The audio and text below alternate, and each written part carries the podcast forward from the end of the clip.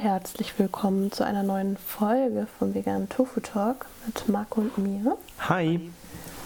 Und heute gibt es einmal wieder Vegan News. Ja, schon wieder. Aus dem ganz einfachen Grund, dass einfach immer so viel passiert und wir euch das nicht vorenthalten möchten. Yes. Wollen wir, wir machen das wie ähm, äh, sonst gerne. Wir schmeißen uns einfach unsere Lieblingsnachrichten gegenseitig zu und äh, besprechen sie, sofern Bedarf ist. Mm. Okay, yes. soll ich anfangen? Mach mal. Also, man, Man's First. Ich, man hat ja sonst in der Gesellschaft nichts mehr zu lachen als weißer Cis-Mann. So halt's mal, Marco. Also, ich habe, Lisa, es wäre schön, wenn du aus Höflichkeit kurz lachst, um mir kein schlechtes Aha. Gefühl zu geben.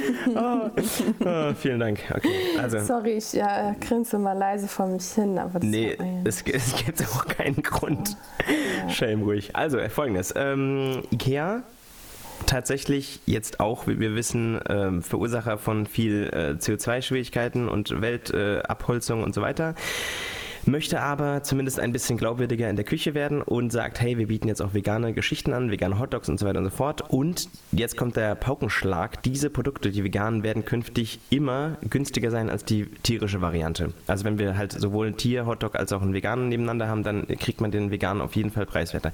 Natürlich ist das realistisch auch viel, also es ist logischer, das, das preiswerter zu machen, aber die Realität ist eben wegen Lieferketten und, und Produktionsabläufen etc. ist Fleisch noch manchmal preiswerter in der Herstellung, aber das ändert sich ja gerade sehr stark mhm. und Ikea macht das eben äh, konsequent und sagt, let's go, wir geben den Preis weiter, den günstigeren und motivieren so natürlich auch zum Kauf von tierleidfreien mhm. Produkten und das finde ich mega. Ja, das finde ich auch mega. Und ähm, ich knüpfe einfach an der Stelle an, ja? Klar. Ähm, Rewe hat jetzt über 40 vegane Fleisch-, Fisch- und Käsealternativen ähm, in den Bedientheken ausgelegt. Ähm, also es gibt jetzt komplett vegane Fleisch-, Käse- und Fischtheken in den Rewe-Märkten in über 50 Stück. Ähm, eine davon ist für Leute aus Frankfurt, weil ich glaube, hier hören ein paar Leute aus Frankfurt zu. Ähm, in Offenbach irgendwo. ja. ja. Irgendwo in Offenbach auch, auch sehr genau. Ähm, ich werde es herausfinden nochmal, aber es gibt auch irgendwo eine Liste online, wo diese ganzen Theken sind in Deutschland. Ähm, schaut mal nach, ob bei euch was dabei ist. In Mega, ne? äh, Wien, in Köln, in München sind, glaube ich, auch ganz viele. Aber in Frankfurt selbst ist keine, nur in Offenbach. ja, dafür, dafür in Köln fünf Stück. Äh, ja. Gut, jetzt kann man auch sagen, Rewe sitzt in Köln, bla bla, aber trotzdem äh, nervt das.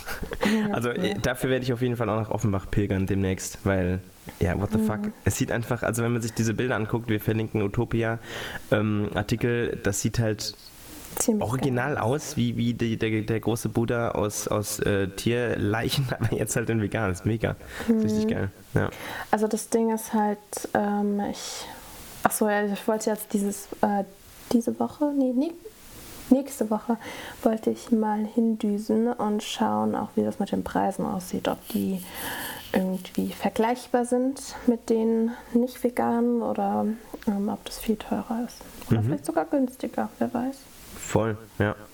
Ich gucke mal gerade nach der Liste. Ähm, wenn, wenn du möchtest, stell noch einen weiteren vor, weil ich will in der Zeit guck, gucken, wo wir, wo denn Offenbach ist. Okay, mach das. Ähm, was ich noch cool finde, ist in Paris werden jetzt Ende des Jahres ähm, die Pariser Vögel, also der Pariser Vogelmarkt geschlossen, einfach weil es Tierqual ist. Mhm. Und das äh, finde ich mega. Mhm. Ähm, das ist nämlich ziemlich traurig.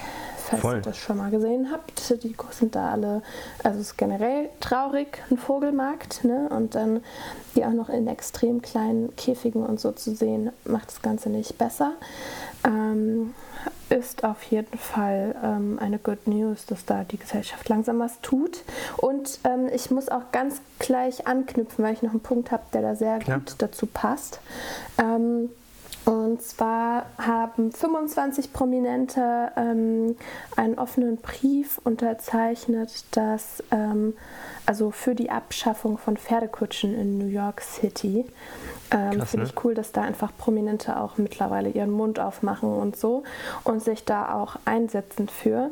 Ähm, ja, einfach aus dem Grund, weil die eine gewisse Reichweite haben und dadurch halt auch einfach einen gewissen Impact haben. Ja. Ähm, das muss echt nicht sein. Pferdekutschen in New York, äh, genauso wie in Wien und Co., das ist einfach Leider wollt ihr mich verarschen. Das Geile ist, ne, NostalgikerInnen würden jetzt sagen, ja, in Wien gehört es ja schon dazu, seit 1200 Jahren, so lange, äh, länger als die USA überhaupt existieren.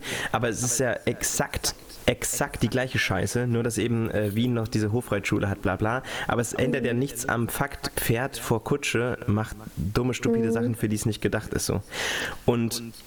Reaktion, also der Grund für diesen Aufruf von den Promis war ja, dass äh, ein Video kursiert ist, auf dem ein Pferd äh, Ende August äh, vor einer Kutsche gespannt war und dann, an, äh, und dann zusammengebrochen ist. So. Jetzt werden natürlich wieder die Leute, die davon profitieren oder die, Nostalgiker, die NostalgikerInnen, die keine Ahnung haben, werden Sachen sagen, ja, Einzelfall, das passiert vielleicht einmal im Jahr, bla, bla, bla, bla. Und es ist ja nicht so, dass es den anderen Pferden automatisch immer gut geht, sondern es ist einfach nur so, dass halt eins fucking zusammengebrochen ist.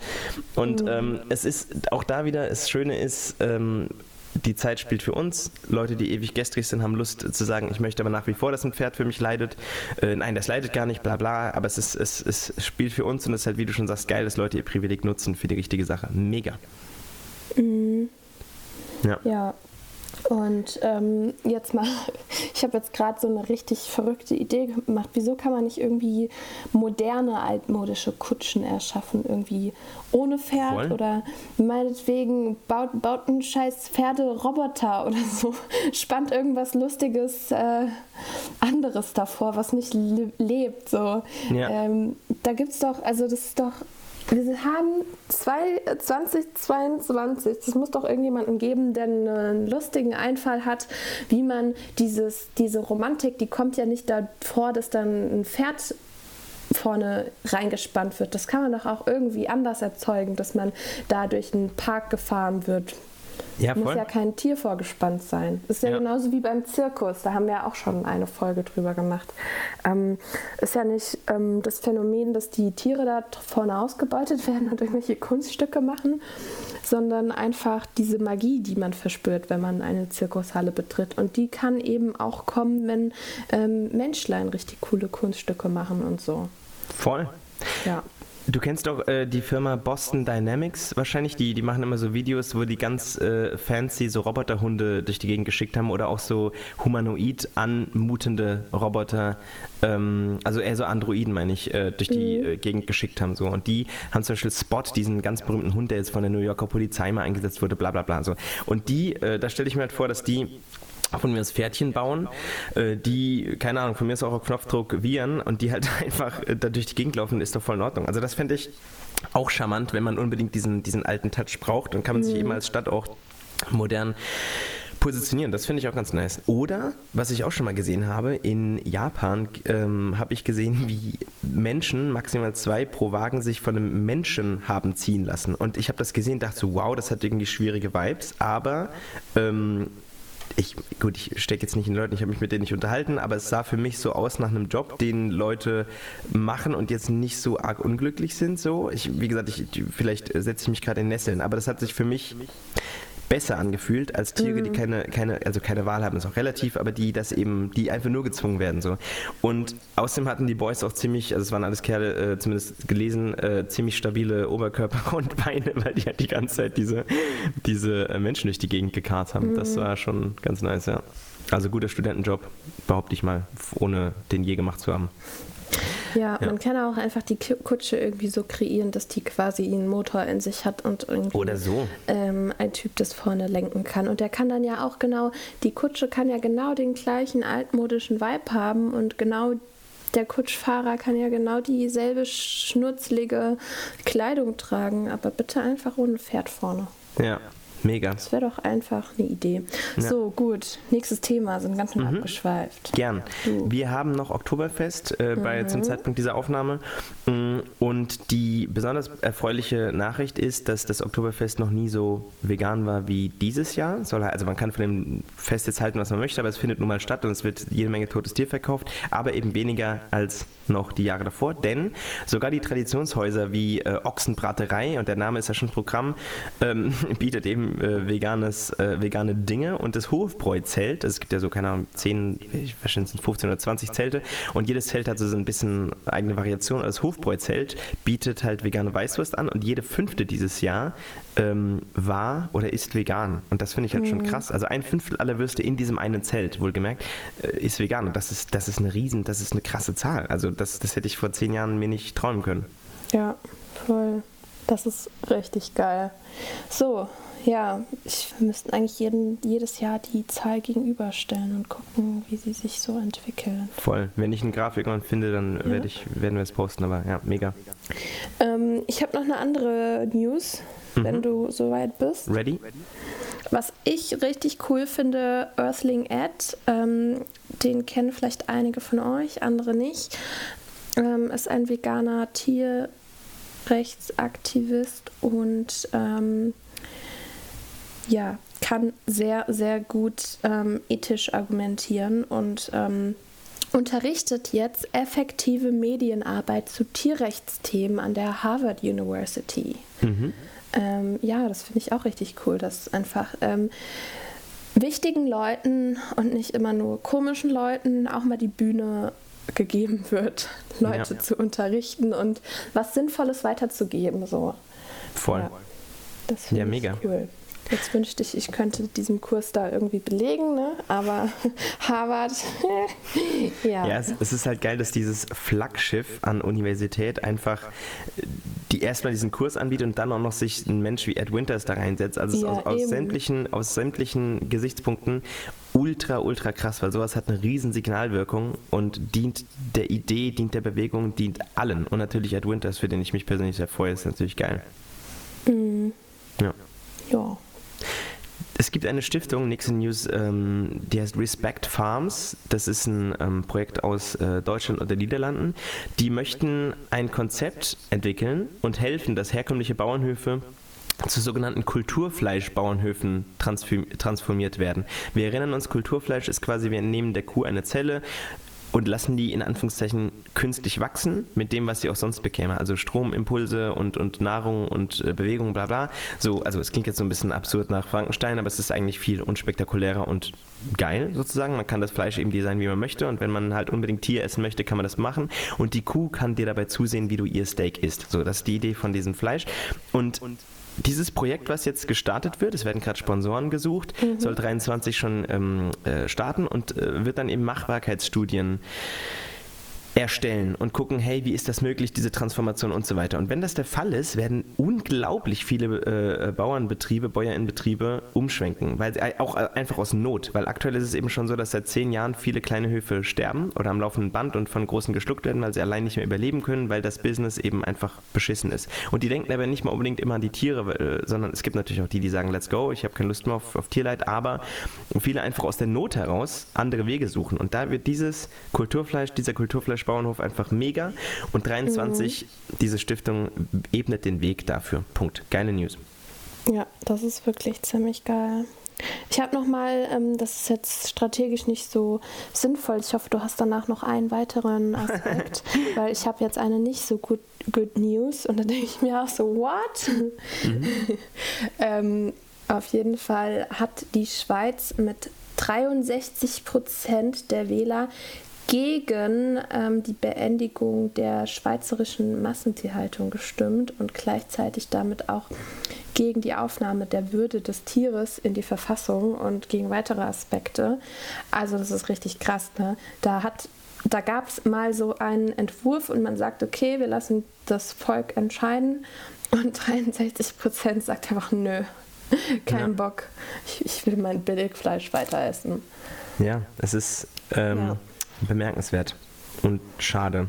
Ist halt auch immer so lustig, ne? weil als äh, vegan lebender Mensch, egal wo du hingehst, du triffst ja auch immer nur auf Menschen, die dann ähm, Fleisch vom Bauern nebenan kaufen.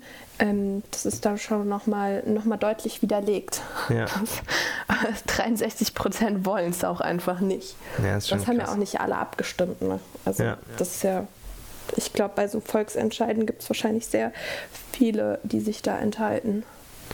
Ja, ich kenne mich da zu wenig aus, aber ja.